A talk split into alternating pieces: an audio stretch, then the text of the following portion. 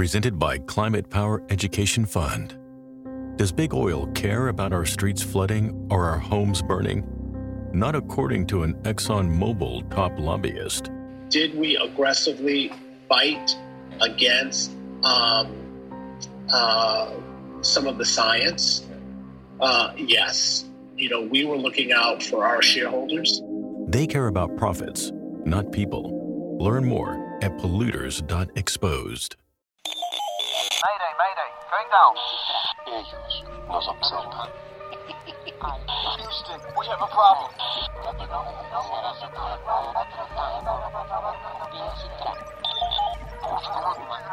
Archivos Enigma, Honduras. Es hora de los archivos Enigma.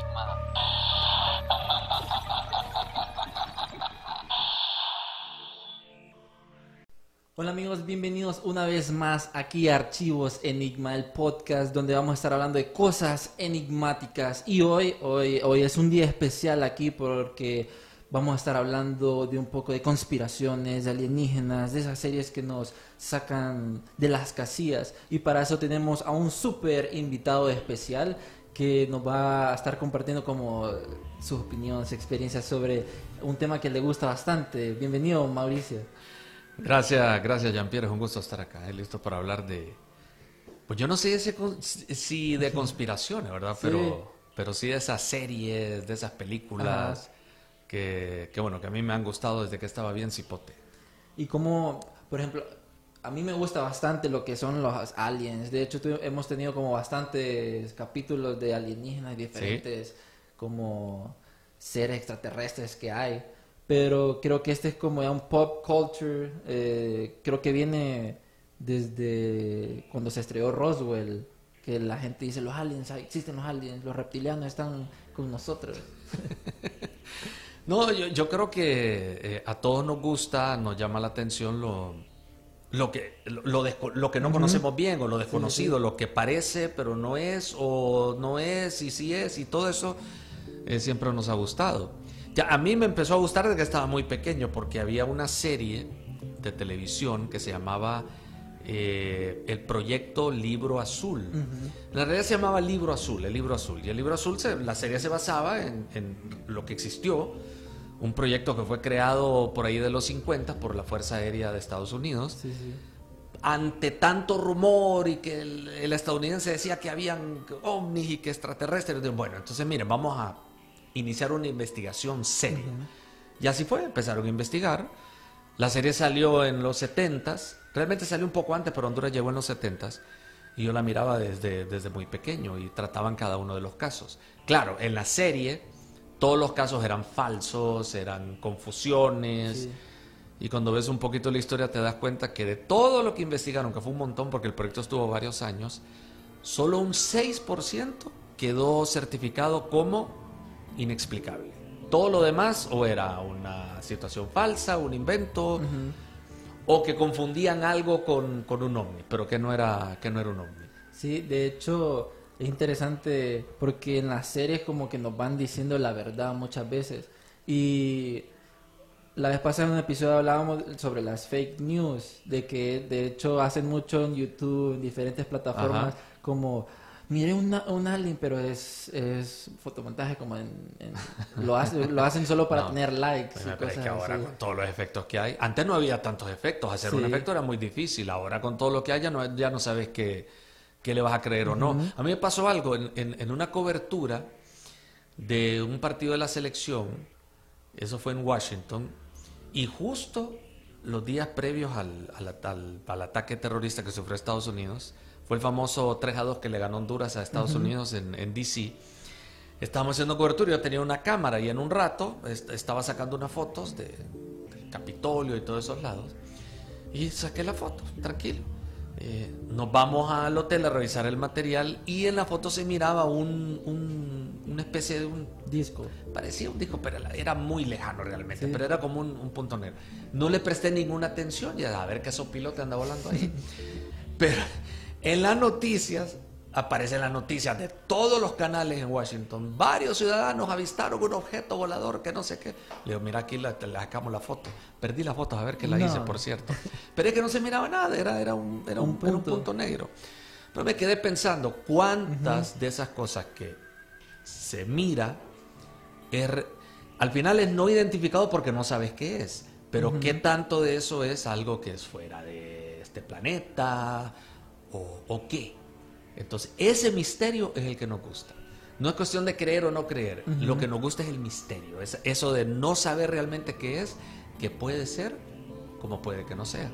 No le hace daño a nadie con eso realmente. Y es, y es creo que es un, siempre es un tema bonito cuando te sentás y voy, habrá alguien viviendo en otro planeta. dices. Nos están observando. dice. No, me estaba observando. ¿no? ¿Esa planta era de aquí o era de dónde? Y empezás con esa y creo que siempre es un tema muy interesante. Sí, fíjese que a mí me pasó, tuve una experiencia como con mi mamá y mi hermanita que miré como un, un sería un ovni, que yo iba caminando así, entonces yo tuve como esta sensación de ver hacia, hacia, mm, hacia el cielo, pues, Ajá. y estaba, no había ninguna nube y cuando observé era una lucecita así que iba que, que iba flotando lento y yo le digo mamá eh, Monse miren miren entonces un ovni y ya quedó- quedaron viendo y esa luz se fue haciendo más chiquita más chiquita más chiquita Ajá. y de la nada pum desapareció y yo como vimos un ovni un extraterrestre un algo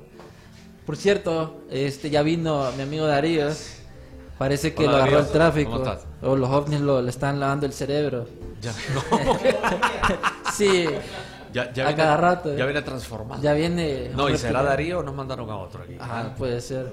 Hay que hacerle una pregunta capciosa. ¿Cómo se llama el programa? Ah. Sí, de hecho estábamos hablando de, de los ovnis, esa experiencia que hemos tenido. Por ejemplo, ahorita contaba cómo fue que mi hermanito y mi mamá vimos ovnis, cómo es que la cultura de extraterrestres eh, ha estado siempre con nosotros. Ah, Como el proyecto azul, el Blue Book, el famoso Sí. Blue Book, una serie muy famosa. Que desde los 1500 eso fue como en 1950, ¿verdad? Eso Pues es algo que mucha Ah. gente no sabe. Ujú. Que ya décadas, décadas de investigación. Hay documentos, ahí trajo unos documentos, ahí los podemos ver, de, o sea, literalmente evidencia del gobierno de Estados Unidos, que son memos o cosas así, hablando de ovnis. Sí, de hecho creo que en los, en los, ¿cómo se llaman? Los correos de Hillary Clinton, ¿cómo se llaman los, esos John correos? Podesta. Los John Podesta emails salieron, salieron que WikiLeaks los desclasificó, salía en uno de los correos como eh, cosa, el- los avistamientos extraterrestres, algo así, pero daba claro que era algo afuera de, de la Tierra, pues que no era humano. Entonces uno queda así como, la élite sabe que están entre nosotros. No, dicen que lo primero que le entregan al presidente que llega son las llaves para que vaya. Mira, esto es lo que hay en el, en el, en el área 51. Esto es lo que hay. Dije, mira, ahí es lo primero que me. Algo hay ahí porque está cerrado, ¿ah? No que, sabemos que lo qué quieren es. as- que lo quieren asaltar eh, es el Ah. evento ese Muy bien, yo ya estaba leyendo eso Storm que R51. mencionaba, de como el nivel de, de, su- de desclasificación que tiene que tener uno para acceder a eso, eso, esa información. Sí. Entonces estaba leyendo que dicen que el presidente está como un nivel 21 y que estas cosas de ovnis y todo eso está en nivel 38. Entonces imagínate, ni un presidente de Estados Unidos tiene la el nivel de desclasificación eh, requerido para ver de ovnis. Y en la, en la película del eh, El Día de Independencia. que tienen un libro Sí. más o menos no No, el Día de Independencia el presidente no sabía, sabía, desconocía. cuando lo llevan, obviamente era la película, pero no sé si se basaba un poco en esa en ese rango de. La de idea, lo más seguro, de algún lado vino. La idea Sí. la tomaron de algún lado, lo más seguro. de hecho ser. de hecho en- en- creo que hay como un libro que se lo pasan entre presidentes con información clasificada y que eso es como un- una teoría que hay un libro Ajá. presidencial que se lo han pasado entre presidentes con todos los secretos de las naciones eso en Estados Unidos pero no sé en otros países ¿verdad? No confían en nosotros los presidentes. Ah, Hay cosas que no, no pueden saber los simples mortales. ¿ah? Los plebeyos, Los estoy de acuerdo. No, a mí lo que, lo, que, lo que también me llama mucho la atención es, eh, es la posibilidad del viaje en el tiempo. Y definitivamente, yo no sé ustedes qué opinan, es una realidad para mí. sí yo Pero so- sobre, sobre, ¿sobre qué base? por ejemplo Puede, puede ser, porque la, el científico, algunos científicos que lo han explicado no encuentran la forma de que algo en el tiempo se quede, se quede atrás. Como la campana nazi, La eh, campana la nazi. Die Clock, Eh, Este fue un proyecto de los nazis que supuestamente era una máquina del tiempo. Y de que cuando los aliados lo fueron como a atacar, este, esta campana ahí se metió eh, Himmler, no, un, un científico y desapareció. Y años después en Estados Unidos, creo que en una ciudad ahí apareció un objeto similar a la campana nazi. Y que esos documentos fueron quemados y que es como que los nazis tuvieron contacto con alienígenas y que pudieron viajar en el tiempo y la sociedad abril. Es, es como una, es una loquera eso. Lo más cerca que puede decir que es documento, lo que pasa es que algunos dicen que está loco, otros dicen que no está loco, es el, el escritor español, JJ Benítez, con el caballo de Troya. Ujú. que, que se- según lo que él escribe, él lo escribe, eh, fue abordado por un eh, eh, astronauta de la NASA, ya, ya bastante avejentado, y que después de varios tiempos de, de- de contacto le entregó lo que fue el diario, un diario en donde el astronauta contaba toda su experiencia con el proyecto de una máquina del tiempo que se construyeron en los Estados Unidos. Y el proyecto fue, el primero, viajar a la, a la época de previa muerte, resurrección de, De Jesús. Jesucristo. Y él peregrinó el astronauta y lo escribió todo en el diario y que JJ JJ Benítez sacó el diario y sacó el montón de libros. Pero algunos dicen que fue un invento de JJ Benítez y él dice que eso pasó de verdad y que lo único que hizo fue publicar el bonito libro. Bonito libro. Como el, el- el libro de el J- caballo de Troya. El se caballo de Troya. JJ Benítez. Tienen que buscarlo ahí. Entonces, si, no- si tienen el link de descarga en PDF, ahí lo No, comparten. el libro, sobre todo los primeros dos, después se vuelve un poquito, ahí es en donde creo que él empieza a perder un po- eh, empieza a perder un tanto la, La esencia. la, ¿no? la esencia, porque cuando ya iba por el sexto caballo de Troya, la gente, hey, este brother lo que está haciendo es negocio, ¿verdad? Porque la- la- los primeros dos, sobre todo el, el primero, que es el que más me gustó, y llegaste al segundo, ya cuando salió el tercero, ya yo me puse a pensar, ¿Será verdad o no? está haciendo billete este brother, digo. Sí. Ah, hubiera condensado un poco y lo publica en, en Uno solo. Sí. Pero es lectura. Mira, al final la lectura te entretiene. Eh, yo no sé si fue cierto o no fue cierto. La historia estaba bien escrita, bien contada. Y Es, en el, el- es curioso porque, eh, hablando del viaje del tiempo, un gran tema, eh, y más con, con eso de que miró a Jesús y que viajó en el tiempo este astronauta, creo que el Vaticano, bueno, el Vaticano había, ¿cómo, cómo me explico? Eh, es el cronovisor, se llama, este aparato que un padre en el Vaticano, no me acuerdo el año, eh, tenía esta cámara que podía tomar fotos y viajar en el tiempo. ¿En serio? Sí, ¿Cómo sí. funciona? Pero ¿cómo, cómo era? Bueno, ¿Tomaba la foto? Sí, tomaba foto. Entonces la teoría de él era de que como todos somos energía y la energía Ajá. no se, no se elimina, solo se Sí. transforma, que por medio de esa filosofía creó esta mm, cámara en donde él, él tomaba una foto en cierto lugar y se miraba el tiempo de Jesús. Entonces él dijo que había tomado cuando Jesús caminaba con sus apóstoles o Ajá. cuando estaba crucificado. Y de hecho un diario italiano lo publicó como, puedo tomar fotos, eh, viajar en el tiempo. Inmediatamente el Vaticano vino y, y le quitó el proyecto. No lo destruyó, sino lo quitó. Y muchos dicen de que aún este, se- el Vaticano sabe que se puede viajar en el tiempo por medio de ese cronovisor. Es Sí, interesante. ese tema a mí siempre me ha gustado mucho, el tema del viaje, del viaje en el tiempo. Sí, yo creo que para entender un poquito eso de cómo se puede viajar en el tiempo, no sé ustedes qué opinan, por ejemplo, de la, de la teoría de los multiversos. Que para mí, cuando usted empieza a estudiar esa teoría, Sí. ya tiene un poquito más de sentido esa idea de poder viajar en el tiempo. Que- No sé, y no puede ser más fácil así como McFly, ¿vos? que oye todo, que se subite al, al, Al- al carro. DeLorean, meterle galleta, ponerle la fecha y llegaste, ¿ah? Buenísima esa película. Sí, Qué buenísima. serie de tres películas, wow, muy buena. Aquí nos dicen, eh, a ver, nos dice Moisés Hernández, hasta que vea un ovni creeré, como dice el dicho, hasta ver no creer. Y así debe ser, yo creo que... Yo, por, por mientras la, la teoría nos fascina, nos entretiene, y, y si existen o no existen, pues yo creo que cada uno se puede ir formando sus propias, sus propias conclusiones. Sí. Norma nos dice, saludos, excelente programa y excelente invitado. Saludos. A todos los que nos están viendo, compartan, porque a todos nos gustan estos temas de, de ovnis. De hecho, eh, Darío, ya que viniste y te transformaron ahí los alienígenas, ¿qué documentos o cosas nos traes?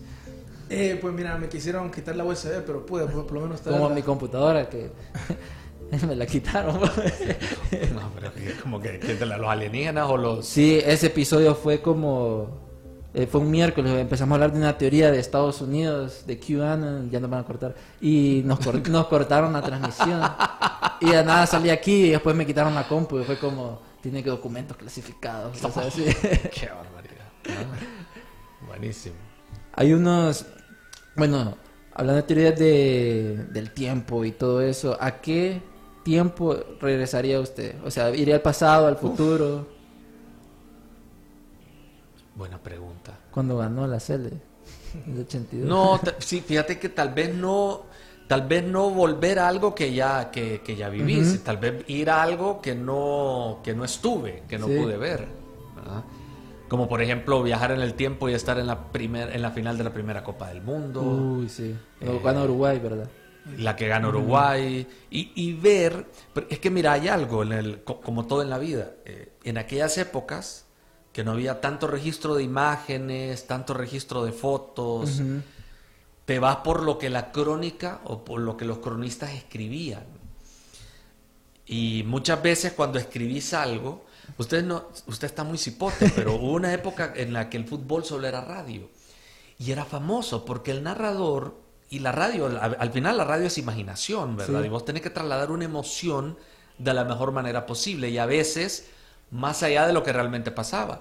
Y era muy común que el disparo pasaba bastante lejos del poste, pero el narrador en su emotividad decía, pasó rozando el vertical, pero qué va, pasó lejísimo, ¿verdad? El portero estaba pero relajado, pero él le ponía emoción.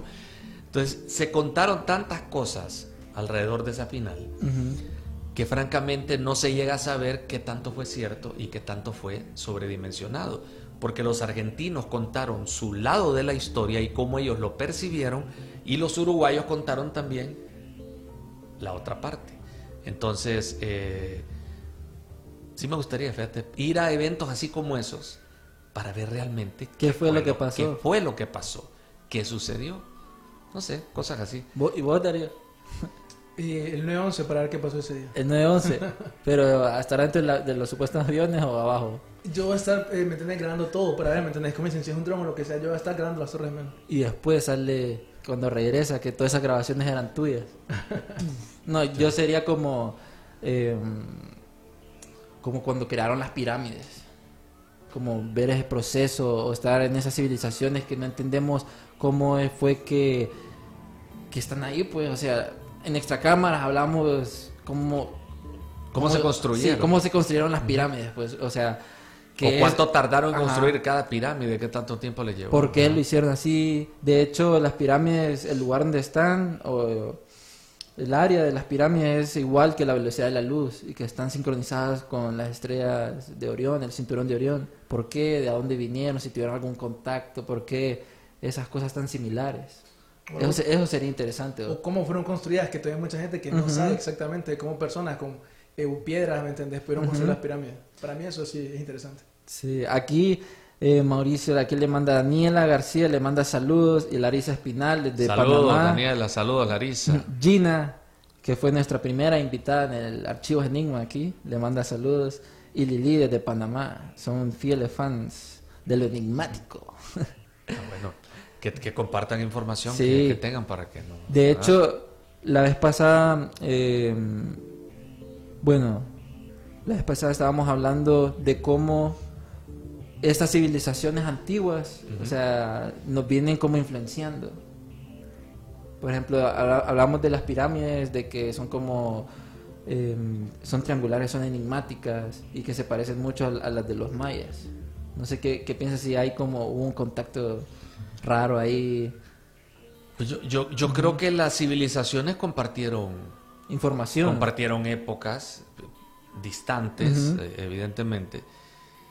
Y yo, yo creo que no hay, ya, ya no es tema de teorías de conspiración ni nada. O sea, es evidente que civilizaciones como los mayas, los aztecas, eh, los egipcios, eh, tenían una tecnología, ah, tenían algún tipo de tecnología y, y evidentemente tenían un rango de conocimiento altísimo, eran personas muy inteligentes. Digo, no podés estructurar sin grúas y sin eh, tractores como los tenés ahora, Sí. estructurar lo que estructuraron y construido sobre una base de conexiones que a ellos que ellos entendían y que evidentemente les servía para algo, como por ejemplo predecir el estado del tiempo. Ahora tenemos radares. Ellos, a lo mejor ese era, esa era su tecnología de, de radar. O sea, realmente no hay, no hay que irse demasiado al, al- al extremo de, de creer simplemente que bajó un ovni. No, eran personas inteligentes y crearon su sistema para tener algún tipo de tecnología distinta a la que tenemos ahora, pero que perseguía los mismos objetivos. Ellos tenían que saber cuándo sembrar, cuándo no sembrar, cuándo venía un evento eh, eh, crítico y predecían. Eh, de ahí creo que a lo mejor podía salir el, el que dominaba el grupo. Eh, lo terminaban llamando brujo porque Chamanes. sabía cuándo iba a llover, pero que, que era brujo. Aprendió a, a entender el movimiento climático y simplemente eh, ahora lo vemos que vas a la universidad, lo estudias, pero eso no quiere decir que hace no sé cuántos siglos alguien desarrolló esa, esa, esa técnica porque ya lo traía y empezó a entender cómo se comportaba el clima. Entendió los ciclos de los climas. Entendió cuándo venía el invierno, cuándo venía la nieve, cuándo tocaba la lluvia, cuándo venía el sol. Ese es el brujo, decía. Este es el que sabe todo, ¿verdad? y, y no sé, yo creo que el- ellos encontraron la forma, que había comunicación, no me extrañaría. Digo, si al final la pirámide es, no es igual que, que lo que construían los mayas, pero, pero el concepto es muy similar. No es igual, pero muy similar. ¿no? Está la teoría que decías de la... el gobierno universal, algo así. Sí, casualmente estaba leyendo eso el otro día, por ejemplo, que porque antes en las antiguas civilizaciones sacrificaban personas. Entonces dicen que, o sea, obviamente, en varios lados, en varias partes del mundo. Entonces lo que la gente dice es que no, que había cierto conocimiento antiguo se pasó y que se había comunicación en las antiguas civilizaciones. Es casi imposible saber si eso es cierto. Pero a mí, regresando al punto de lo que estaba hablando Mauricio, sí me gustaría recalcar, por ejemplo, los conocimientos que tenían los mayas. Que hay gente, por ejemplo, que regresándole a los aliens, que dice que ese conocimiento fue pasado por los alienígenas. No sé ustedes qué opinan de eso. Por ejemplo, para mí el, el- el calendario maya que predecía el fin del mundo en 2012, la verdad es que eso es bastante increíble cómo ellos pudieron, por decirlo así, adivinar, o no sé cómo consiguieron esos conocimientos, de que el Sol estaba pasando de lo, del, que es conocido el área de Pisces, creo, del universo, de la parte astrológica, a la parte, creo que ahorita estamos en, no sé, ¿qué, qué, qué ciclo estamos? Entonces, eso es- ellos lo predijeron en 2012, exactamente, pegando ahí, que el Sol estaba pasando de una zona del universo a otra zona. ¿Cómo los mayas supieron eso? Tal vez alienígenas, no sé qué opinan ustedes. El contacto de los antiguos astronautas. De que supuestamente vinieron esos antiguos astronautas. Pueden ser extraterrestres o no- nosotros del futuro. Y le dieron la información a los mayas o a las diferentes personas para que crezcan eh, a nivel, eh, no sé, de psicológico, mental, pues, o que crearan todas esas cosas, pues le dieron como un empujón a la, a la civilización humana. Sí, puede ser, pero, pero también no, me, me quedo con, eh, eh, con algo que ellos... eh, yo creo que todas estas civilizaciones eh, estaban para mí en un rango de, de conocimiento muy, muy alto, definitivamente. Eh, no sé si vino de otro lado, creo que, que nadie, nadie puede saberlo, pero, pero desarrollaron su, su forma de comunicarse eh, y sobre todo su forma de poder ver Más a mucho, a mucho tiempo a- adelante. Eh, pero no eran infalibles. Llegaron los españoles, se estacionaron en sus carabelas y, Adiós, todo. y destrozaron todo. Y no tuvieron cómo defenderse. En- Entonces, eh, yo creo que el- si eventualmente fue algo que llegó fuera de este planeta, les dejó todo menos armas. Solo Le- le, conocimiento. dejó conocimiento. Si ese fue el caso, ¿verdad? Eh, Y la verdad es una pena, porque se- se- la, la- la forma en que barrieron la... Y, y no solo por los españoles, en realidad esa era la época. El- los portugueses llegaron a Brasil y barrían. Los, todo, los sí. ingleses barrieron por acá, se repartieron. ¿ok? Ninguno puede darle clases de moral y cívica al otro. o sea, era, era la época. Ellos eran aventureros, agarraban un barco, iban y en honor a la corona, eh, invadimos y aquí mira este montón de oro. Y así construyeron y así se fueron. Pero era la época, así era. Y, pero que fueron una civilización, increíble lo fueron. Los mayas, estudiándolos desde el punto de vista como civilización, eh, fascinante. Los mayas, los egipcios, los aztecas, eh, los incas, o sea, fueron realmente civilizaciones increíbles. Hasta hace poco me cayó a mí el 20 que Costa Rica tuvo su, eh, su civilización también. Ahorita se me fue el nombre, ya me voy a acordar. De hecho, en un museo, en uno de los museos hay artefactos de ellos, de, de esa civilización, y no hay mayas ni aztecas, tienen, tienen de, de esta civilización que vivió también en, en Costa Rica. Muy poco conocida, te lo digo, porque yo me di cuenta hasta hace, hasta hace poco. Sí. Pero cómo nos enseñan y cómo nos siguen enseñando. Y ojo, todavía hay muchas cosas que los arqueólogos y los expertos no terminan de descifrar y de entender. Creo que en Costa Rica hay estas esferas perfectas que las siguen encontrando eh, enterradas y no saben por qué están ahí. O sea, las miden y son casi, son perfectas, pues. Súper lisa, va, Ah, súper lisas, son, eh, eh, las esferas son, son perfectas. De colores extraños, hay un, un material, no sé qué era, pero súper lisa. Mira, Sí. tengo que chepear en Google porque tengo que No, acordar. aquí- Y no me acuerdo, entonces tengo que ver. Ahorita sí me voy a acordar porque ya no me voy a acordar, perdón. Y, y si no, no.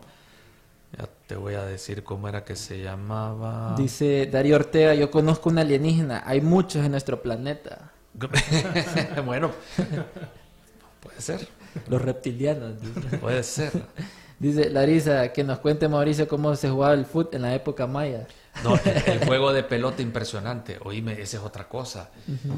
O sea, ¿cómo es posible que pudieran jugar así? O sea, eh, primero era una, era una esfera sumamente pesada, excesivamente pesada, De cuero, dule, creo que. pero exageradamente pesada. Y solo se jugaba con la cadera, o sea, era darle caderazo. Y tenía que pasarla por... Realmente increíble. La calidad... Atletas, tuvieron que haber sido atletas espectaculares, empezando por ahí.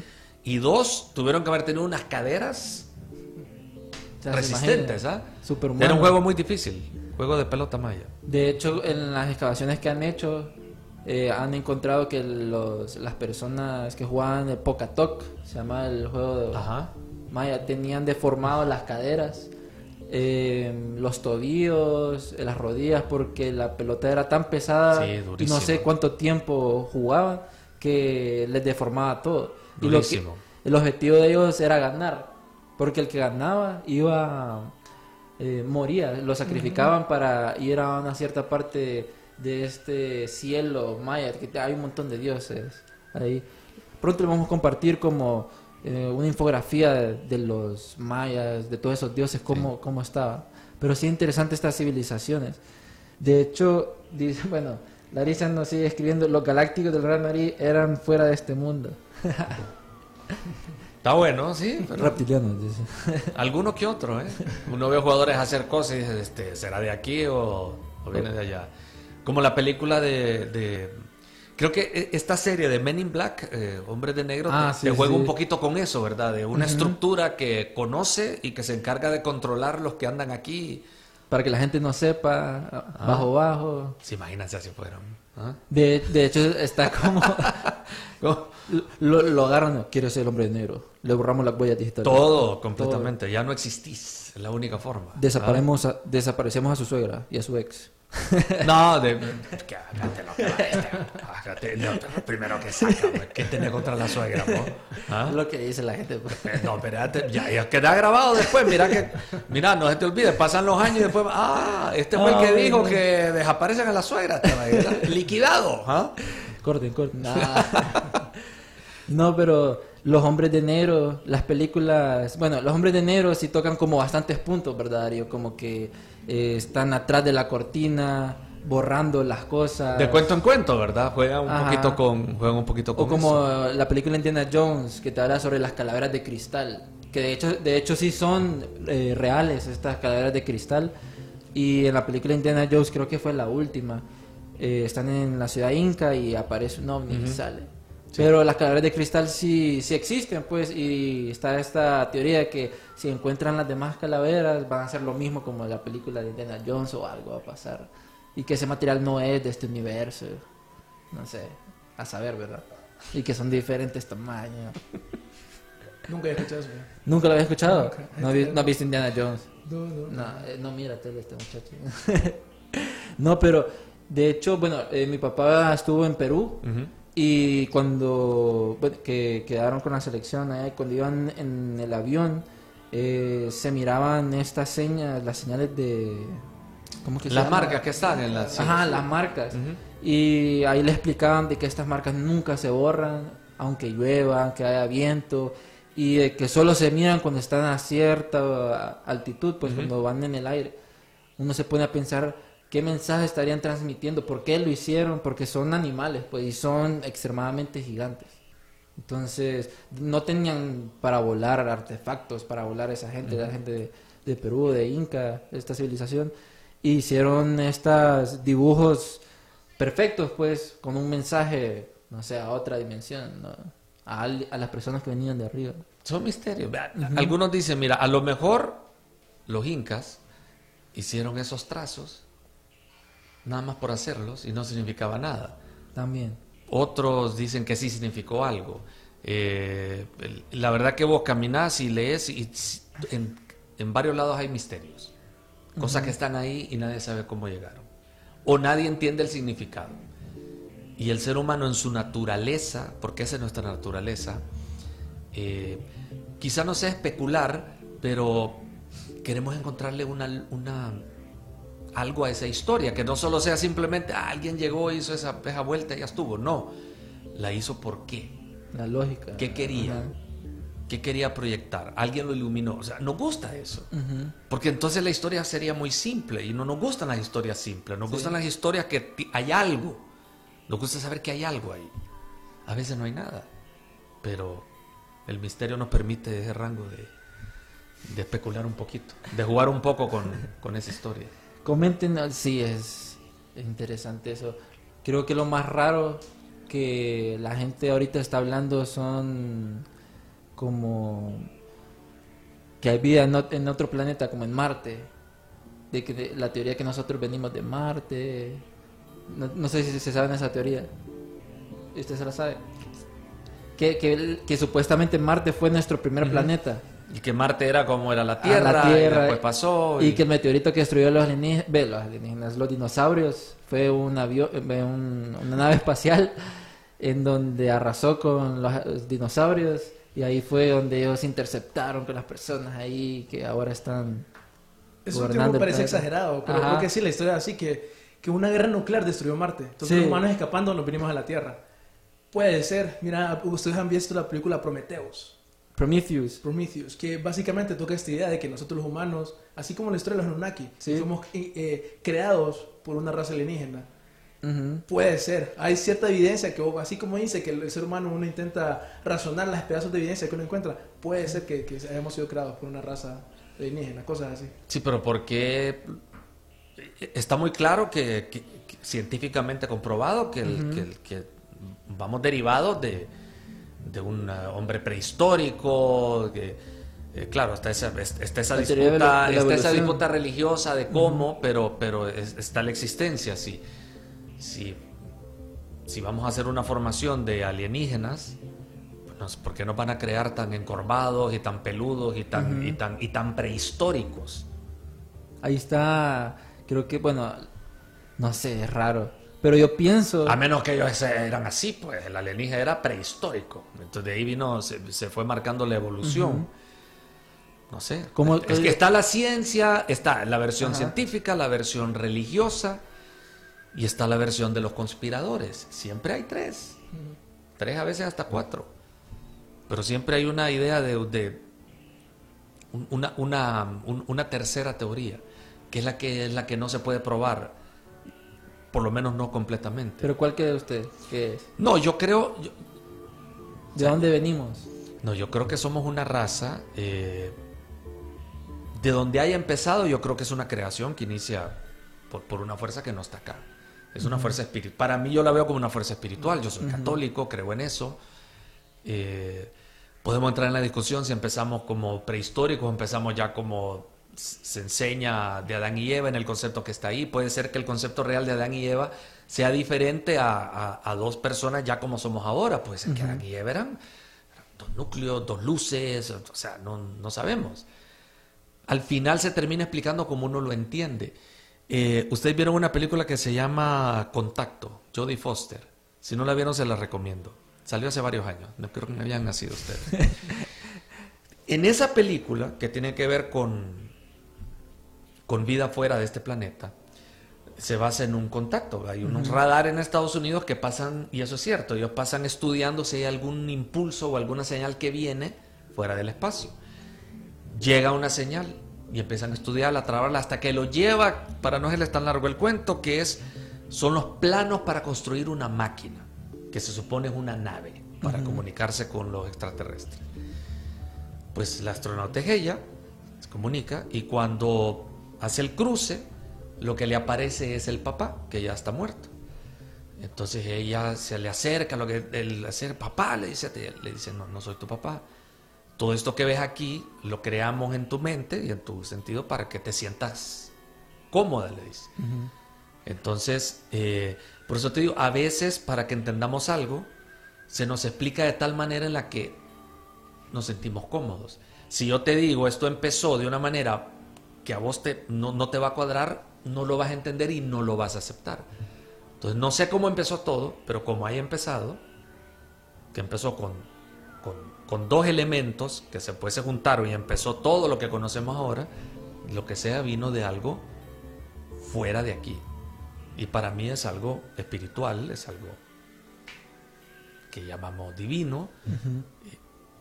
A lo mejor el extraterrestre es nada más que eso, seres celestiales, ángeles de la guarda, no sé, cada quien lo va a enfocar, pero que son seres fuera de aquí, estamos de acuerdo. El que piense que la vida es la tierra, eh, te moriste, ya está. No, no, obviamente hay energía, hay algo que queda, hay algo que va, hay algo que sigue. Eso está plenamente, plenamente quizá no comprobado, Sí. pero está tan documentado y hay tanta cosa que el que vive pensando que no hay espíritu, que solo es materia, perdóneme la palabra, está jodido. No sé para qué nació. Entonces no existe, es una máquina. Te programo en la mañana, mira, camina programado y, y ni pensés. ¿Para qué vas a pensar? Si vos crees que todo es materia, está jodido. O sea, tiene que haber espíritu. Sí. ¿ah? Totalmente de acuerdo, la verdad, con esa interpretación. Sí. Que es algo que no sé si ustedes han pensado, por ejemplo, que si existe, digamos, un creador del universo, como que entonces todos los alienígenas son malos, o hay alienígenas buenos, hay alienígenas malos. No sé ustedes qué opinan, porque, por ejemplo, a mí me recuerda algo que mencioné ahorita, lo de los mayas, que por qué los mayas no le dieron, eh, que si los alienígenas ayudaron a los mayas, porque los alienígenas no le dieron armas a los mayas. Ahorita, por ejemplo, traes un documento, no sé si te lo puedes poner, eh, Donaldo, el video, creo que se llama FBI, creo, o Memo, que básicamente, no sé si han escuchado ustedes las historias que dicen que en las pruebas nucleares aparecían ovnis y que los ovnis no dejaban que nosotros los humanos probáramos la energía nuclear. Yo había escuchado más o menos en la operación Manhattan que, es, que aparecían ovnis cerca de esas operaciones como para monitorear que no se saliera de control, algo así.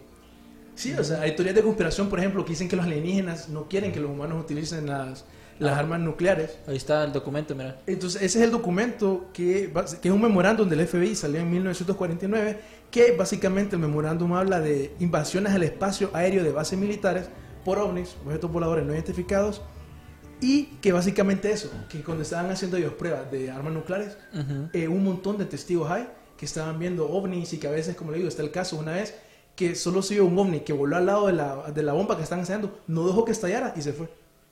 Una loca era así, pues. Que vos no sabes si creerlo o no, pero hay testimonios y memorándums, cosas así. Es, es que sí es raro porque a- aparecen como de la nada como para que no como que no hagamos los errores para que nos vayan a destruir la humanidad. Eso es lo que dicen de que los buenos extraterrestres interceptan en la humanidad para que hagamos el bien y no nos destruyamos. Pues es que igual, aquí te- estás, en la, estás aquí, los seres humanos. Ujú. Hay buenos y hay malos. Como la teoría que Messi y Cristiano son de, son de otro Bueno, planeta. no, no, los fanáticos de Messi y Cristiano están convencidos, los dos son de otro planeta, ellos no son de aquí. Que vienen de, Ah. de un planeta Me- Messi, Messilandia. Ah, sería increíble, ¿verdad?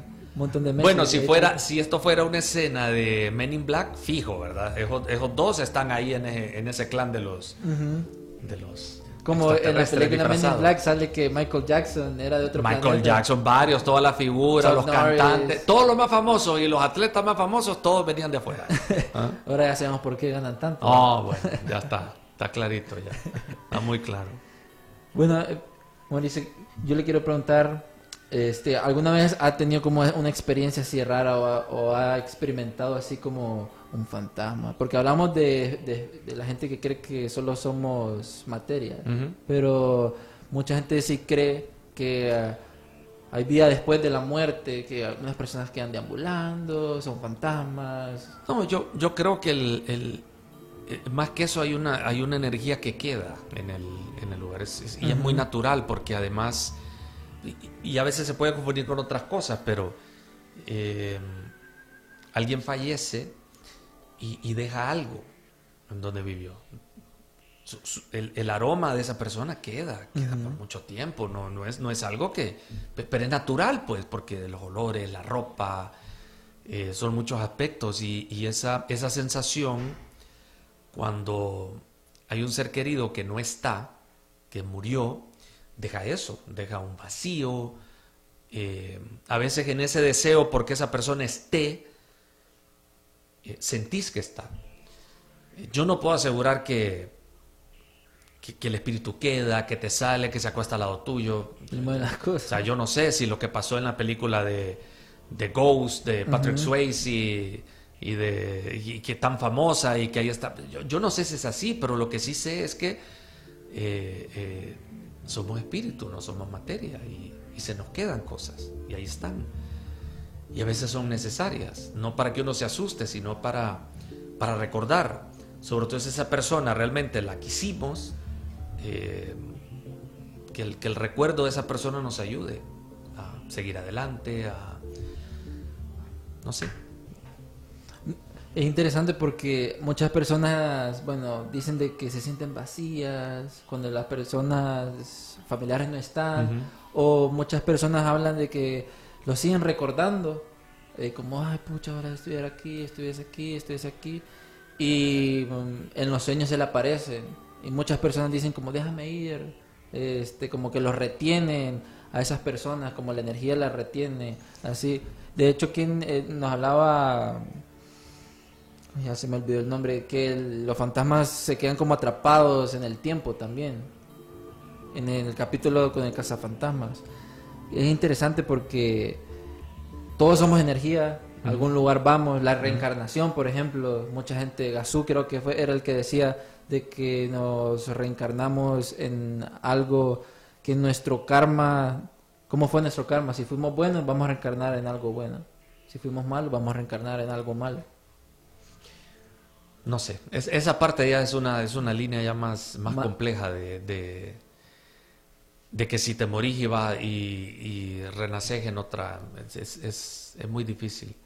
Pero que, que, hay, que hay espíritu, definitivamente. ¿Qué pasa después? Bueno, no. Me gusta la teoría que, que morís y vas Al cielo. vas al cielo, lo que realmente termine siendo el cielo, porque nadie sabe cómo es, pero sí se nos enseña cómo puede que sea, y, y ya, y que, y que la vida es un ciclo. Pero el que queda aquí, el que queda todavía como materia y espíritu, entonces se queda con los recuerdos. Y Queda vi- viendo algo. Y que viva con esos recuerdos. Y lo de los sueños es muy natural, porque al final el, el sueño es un, es- es- un estado de inconsciencia y, y siempre te lo dicen, a veces te dormís pensando en algo y soñás sobre eso, ahí no hay ningún misterio. Comiste demasiado en la noche, lo más probable es que vas a tener pesadillas, y eso está comprobado, vas a soñar, vas a soñar pesado. Eh, si tomaste más de la cuenta, probablemente vas a soñar también pesado. Y yo creo que todo está, pero ya estamos entrando en el plano de la, del subconsciente, ya te dormiste y entras en un punto en donde, en donde soñás. Hay sueños más reales que otros. Si me preguntas que alguien sueña y cosas que suceden, definitivamente pasan. Pero todo está relacionado a lo que gira alrededor de tu vida. No es que un día soñaste que algo le pasa a alguien que nunca viste en tu vida. Y sucede. Generalmente es que soñaste, me fue mal, soñé que saqué 40 en el examen, por ejemplo. Y sacaste 40 en el examen. Pero usted es algo vinculado a lo que vos estás viviendo completamente. Que hay gente que puede ver cosas que otros no ven, es probable. Tienen un nivel eh, mental que está por encima. Es mentira que todos tenemos el mismo nivel de desarrollo de la mente. El cerebro en algunas personas está mucho más desarrollado y tienen la habilidad no para adivinar cosas, sino para ver cosas, para interpretar patrones de conducta. To- Todo eso está, es, científico. Y simplemente son, son personas diferentes. No son marcianos, no son de Marte. Tienen una capacidad de desarrollo del cerebro que está por encima de lo habitual. Y como eso ustedes lo saben, lo han leído ahí. Millones de personas con esa capacidad. Superhumanos le dicen esos son los que, los que inventan las cosas increíbles. en los cómics y todo eso. Exacto, ahí están. Hay, hay- hay- hay superhéroes que no vuelan, pero son superhéroes. Como en el episodio de los superhumanos mirábamos a, a un personaje que corría maratones solo en calzoncillos, e- en la nieve. Entonces él se podía meter Sí. como... Wim Hof. Ajá, ¿cómo que se llama? Wim Hof, creo. Wim Hof, sí, él se metía a lugares helados y él no sentía nada helado. Tiene récord, si no me equivoco, de aguantar más tiempo en la nieve y cosas así. Y sé que solo controla sus emociones y su, su respiración.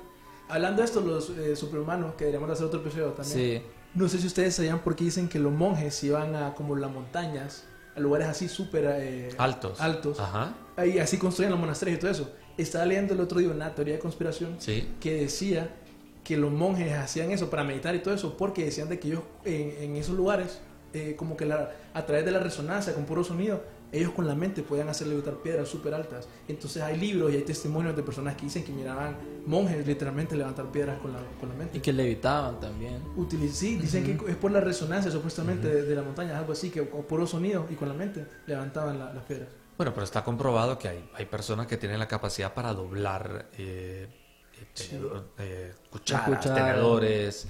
Eh, por eso te digo, hay, personas que tienen un, un- un nivel y no necesariamente son eh, extraterrestres. Digo, hay muchas cosas que no conocemos, ¿verdad? Pero, pero la capacidad del ser humano, ¿cu- ¿cuánto es que dicen que tenemos desarrollado? El, Solo el 10% supuestamente. Solo el 10%. Está como la película aquella Lucy. de, eh, Con Scarlett Johansson. Sí, más o menos. Se parece mucho también a la que hizo eh, Bradley Cooper, que era una pastilla. Ah, Sí, eh, buenísimo. Limitless. Pero la de Bradley Cooper se basa en, un- en una droga que sí existe, ¿ok? que tiene una capacidad de, de- de expandirte tu capacidad de, de- de absorber y de, y de aprender. Sí, e- existe ese medicamento, se usa para cierto tipo de, de condición. Eh, pero bueno, en el caso de, de Lucy sí se va, se fueron al, al- Al extremo. Pero bueno, solo el 10%, imagínate lo que se podría hacer con... El 100%. De hecho, eh, hay una niña en la India, ya se me olvidó el nombre, bien raro, que dice que abrió su tercer ojo. Entonces, le hacen pruebas, el, el- el que fue allá a, a grabar todo, le hace pruebas como que le tapa los ojos y le muestra, no sé, digamos, la tarjeta de crédito de él, que ella jamás en su vida la había visto, qué es lo que miras aquí, está vendada y todo, y, y ella le dice detalladamente qué es lo que dice ahí. O mueve cosas en la noche, lee libros y dice que ella abre su tercer ojo, que es como la glándula pineal que también está como en referencias en, en el ojo de Horus en, en Egipto y todo eso. Y ella menciona que ella come bien, ella se mentalizó y entrenó para abrir su tercer ojo y que todo el mundo puede hacerlo. Y de que se pone en esos lugares monasterios para entrar en paz, para que las frecuencias electromagnéticas no intercepten. Así hablaba ella. Y tenía como nueve años, once años por ahí. Y siempre son en lugares como altos, eh, bien orientales. En la India, en la India es esto. Sí, es que allá en, en la, en la parte oriental del mundo tienen otra filosofía, pues totalmente del mundo. Que sí creo que ellos experimentan. Bueno, alguna gente dice, por ejemplo, que los chinos investigaban más la mente y que aquí en el occidente nos enfocamos más como eh, eh, investigar lo material. Entonces que por eso tienen diferentes tipos de conocimientos. Sí, las culturas son bien diferentes ahí. Ahorita, no sé, les quiero enseñar un video, nada, no sé si te puedes poner uno que se llama Disclosure. No sé ustedes qué opinan de esta idea que estamos dentro de muy poco, nos van a salir los gobiernos a decirnos la verdad de los alienígenas. No, No sé que tenemos Trump. años escuchando eso. de, hoy sí vamos a decirlo. Me imagino, Ah, pero... Que Kennedy, No, por culpa de Kennedy, lo. ¿Qué? El Gran Donald. Bueno, mira, le hicieron una, una entrevista ahorita a Donald Trump que le preguntaron a alienígenas, dijo que no creía eso. Hace poco entrevistaron a unos, bueno, le informaron a unos senadores de Estados Unidos sobre los ovnis, eso es reciente, que no sé si se acuerdan tan, bueno, está la patente, que es lo más reciente de la US Ah, Navy. sí, patentaron un objeto no identificado y no saben cómo es. No, También, no, no, ¿verdad? o sea, una patente que dice cómo era, pero, o sea, están describiendo un ovni, un objeto volador no identificado, literalmente. Eh, hay otras cosas que nos salen ahí, por ejemplo, que no sé si se acuerdan de la, el, el- el objeto no identificado, un Uma Uma, que era una roca gigante Ah, en forma de sí. cigarro. Ujú. Alguna gente, unos científicos de Harvard dijeron, no, puede ser una, eh, una, una, una nave espacial. Esa también se acuerdan como los videos que salió de la, de la Marina de Estados Unidos, que eran de unos objetos voladores no identificados. Sí, también que Chile también eh, fue que desclasificó un video en donde eh, explicaba que este era un objeto no identificado real y que fue investigado por bastantes científicos de militares de diferentes gobiernos y dijeron no, eso no sabemos qué es. Desde ahí fue que empezó todo esto. Es que ahorita con eso Ajá. de QAnon y todo eso, la teoría es de que sí, Va a dentro de cortar, poco nos van a, a- Por ejemplo, eso del, de lo del eh, invadir Área 51. La gente dice, no es casual, pues, o sea, eso en realidad no crean que solo fue un brother que creó el, el, el- el- el- ¿cómo se llama? El grupo, la invitación. Lo más seguro es que si hubo algo más, pues, atrás de eso. Ya lo Entonces- cerraron. Entonces la gente sí cree eso, pues, que dentro de poco nos van a decir, hey, hay aliens. ¿Y ustedes creen si realmente existen los Ajá. alienígenas? Ponele, ponele, existen. ¿Está lista la humanidad para que le digan? Yo creo que van a hacer memes. Buenísima pregunta. Yo creo que van Esa, a- esa es la pregunta. ¿Est- ¿Está lista la humanidad para entender eh, eh, una, el, el peso de una i- información como esa?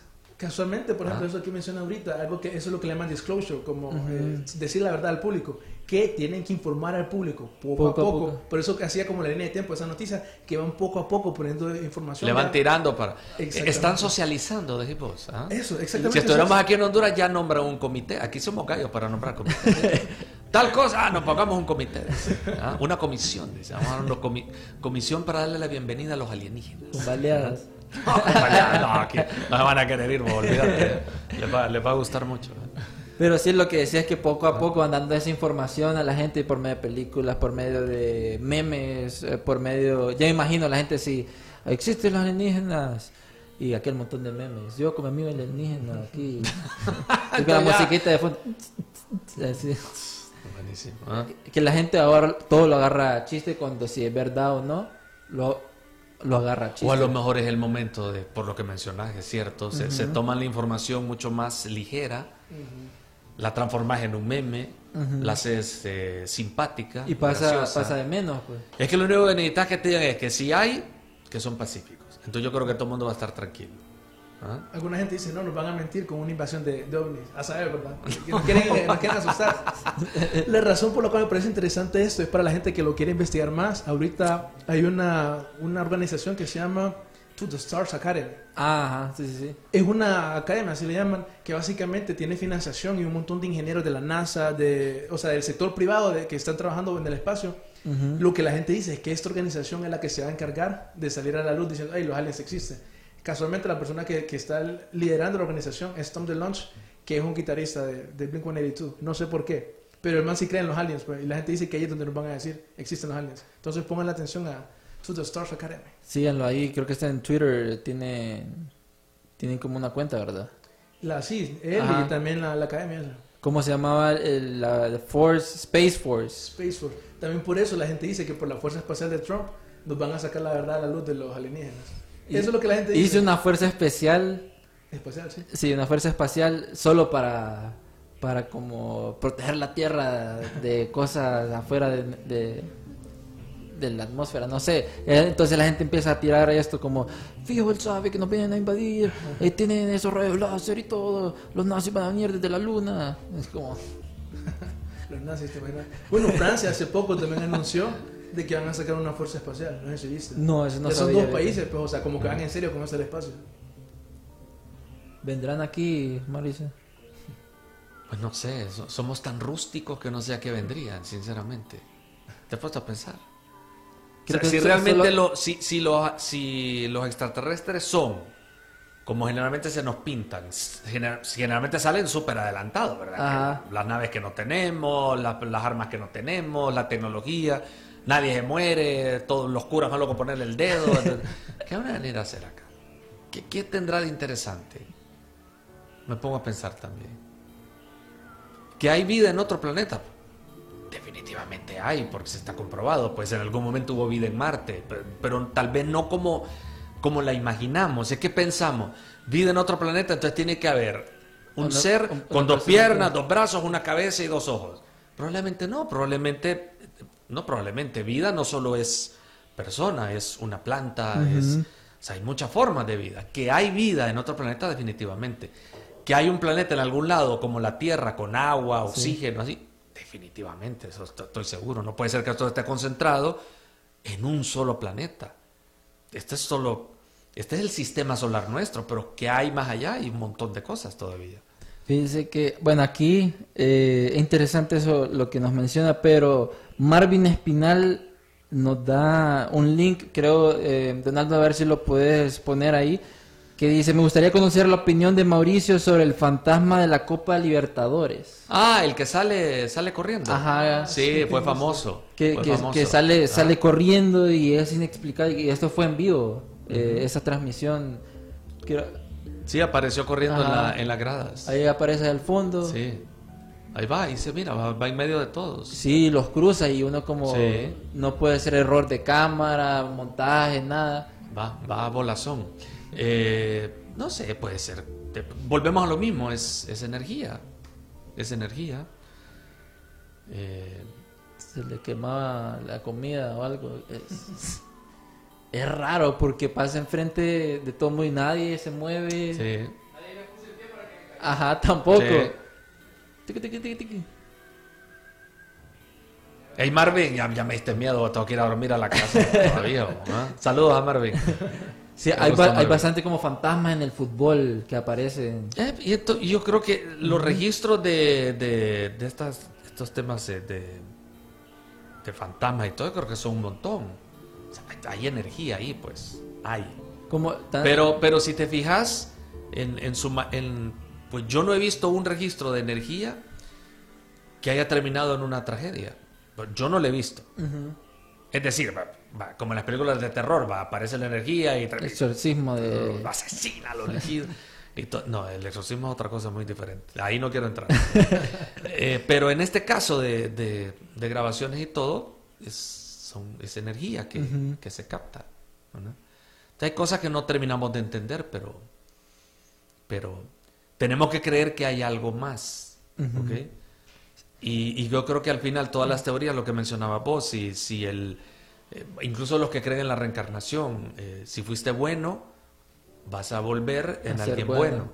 Si fuiste malo, vas a volver. Y al final, desde un principio se nos dijo, vos tenés que decidir qué querés ser. ¿Querés ser alguien bueno o querés ser alguien malo? Eh, que obviamente a veces hay excepciones por, por la forma en que se crece o donde se crece, pero, pero igual uno se levanta y todos los días uno tiene que estar decidiendo. Hay un camino a la izquierda o uno a la derecha. Sí. No hay uno No de hay la- uno neutro. tiene que, tiene que ir eligiendo. y- pero al final es la decisión que... eh, Uno no tiene, no importa si sos católico, evangélico, musulmán todo. Todos tenemos un Dios que nos dice y nos, y nos, se nos insiste. Tenés que ser bueno. Esa es la esencia del ser humano al final. Ser bueno en lo que hagas.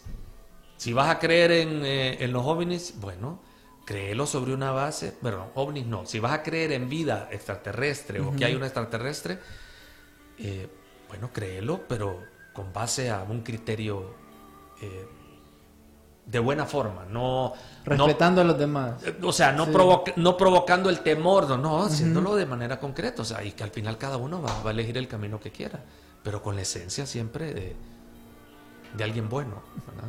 Ahí- final es eso. Uno siempre tiene que ser bueno en todo lo que uno, uno haga porque se dice que como somos energía, Eh, si somos buenos, transmitimos una frecuencia positiva. Ujú. Eso sale en el libro del ¿Vos secreto. crees que lo del karma es chiste? Si el Mm. karma es una realidad. Sí está. Vos proyectas cosas malas, te va, te va a regresar cosas malas. Vos tiras, mira, si te convertís en un experto tirando el boomerang, vos lo tiras bien el boomerang, va a regresar exactito de donde vos lo tiraste. Si es el karma. Tira ácido y créemelo, te, te volvés día. bueno tirando ácido y te va a regresar, pero Del doble. pero también. exactito, y te va a llegar donde vos lo empezaste a tirar. Y así es fácil. Hay que hacer un capítulo solo del karma. ¿Ah? Alguien que, alguien que tuvo un karma bueno y alguien que tuvo un karma malo para que nos digan que... Yo te digo. Solo ya para terminar, este, ¿usted cree que es cierto esto lo de los que en Jamaica hacen como en las porterías cosas brujería para que no Ah, no, gol? pero eso está, está comprobado. Si yo estuve allá en una cobertura y me acuerdo que el, el, el entrenador de Jamaica en ese partido, que era brasileño, era supersticioso y creía mucho en eso. Y entonces el que era preparador físico de Honduras, eh, ya fallecido, Ujú.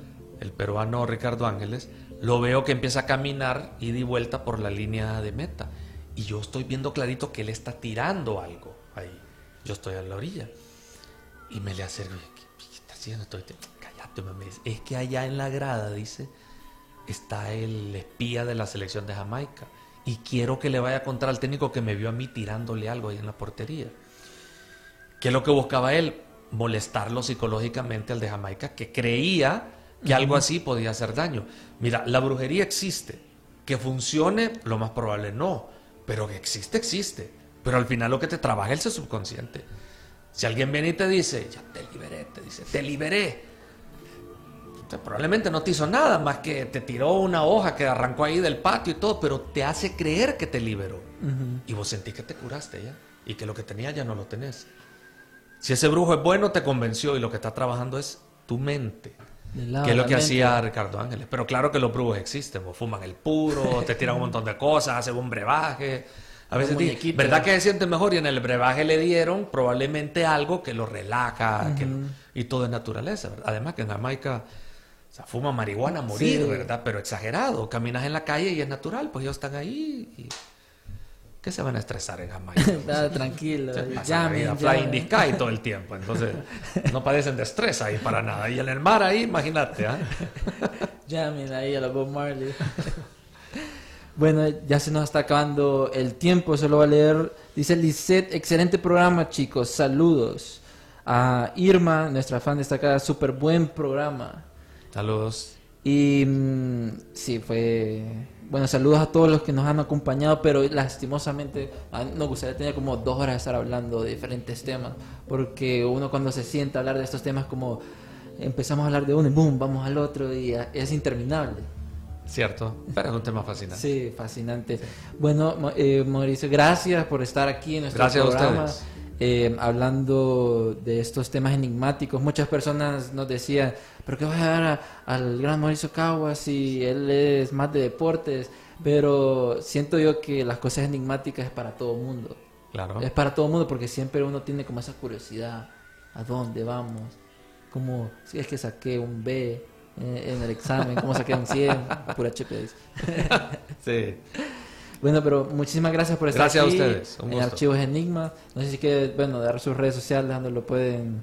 Bueno, ya sabemos dónde lo pueden No, ver. se van a aburrir si yo no escribo de fútbol. eh, Yo les gusta, no, no escribo de, de estos temas, pero, pero es un tema fascinante. Y no, y, la, y, y los invito a, a que investiguen, a que lean. eh, nada es descabellado.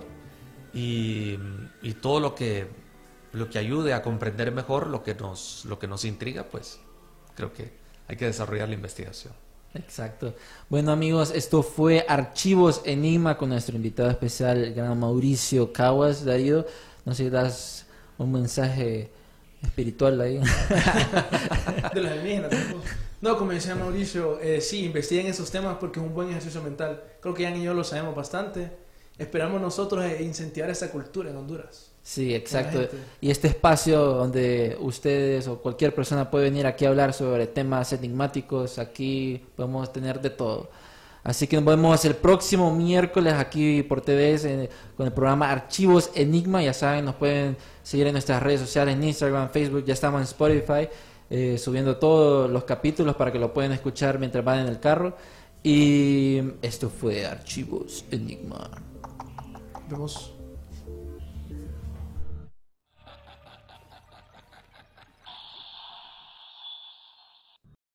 Presented by Climate Power Education Fund. Does big oil care about our streets flooding or our homes burning? Not according to an ExxonMobil top lobbyist. Did we aggressively fight against um, uh, some of the science? Uh, yes. You know, we were looking out for our shareholders. They care about profits, not people. Learn more at polluters.exposed. Los negocios de la costa este de Maryland están encantados de recibirle nuevamente. Muestre su apoyo llegando temprano y quedándose hasta tarde. Obtenga información sobre el tráfico en el Bay Bridge en arroba the MDTA en Twitter o en baybridge.com. Para enterarse del tráfico en tiempo real, llame al 1877 Bay Span, o sea, 1877 229 7726.